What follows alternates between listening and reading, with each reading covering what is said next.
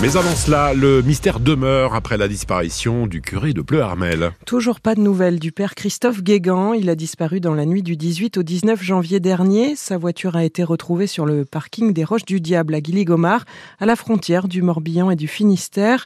Son chapelet, quelques kilomètres plus loin. Le parquet de Lorient a ouvert une enquête pour disparition inquiétante et penche pour la thèse du suicide. Mais l'histoire reste mystérieuse et pourrait pousser certains curieux à se mettre en danger.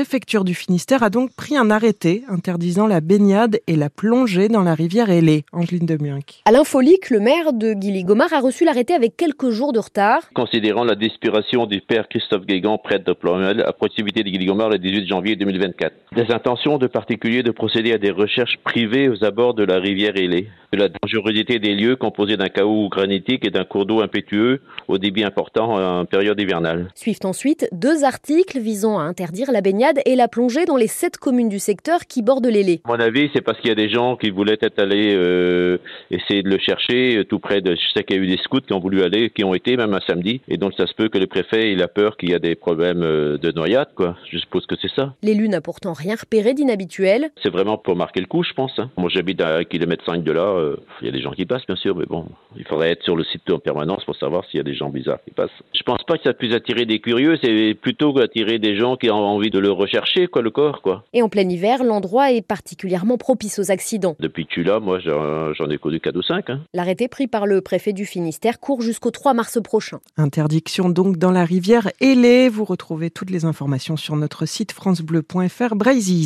Greta Thunberg est attendue dans le Tarn aujourd'hui. La célèbre activiste doit participer à une manifestation contre l'A69, cette autoroute qui doit relier Toulouse à Castres, un projet accusé de mettre en péril la biodiversité. Les travaux ont débuté en mars dernier et doivent se terminer d'ici fin 2025, mais un collectif continue à occuper un bois près de Castres sur le tracé de l'autoroute. À Brest, la bombe découverte hier matin dans la base navale a été neutralisée peu après 16 heures. Une opération délicate car les démineurs ont découpé l'engin avec un mélange d'eau et de matière abrasive projetée à haute pression. Il s'agissait d'une munition britannique de la Seconde Guerre mondiale déterrée lors d'un chantier de terrassement.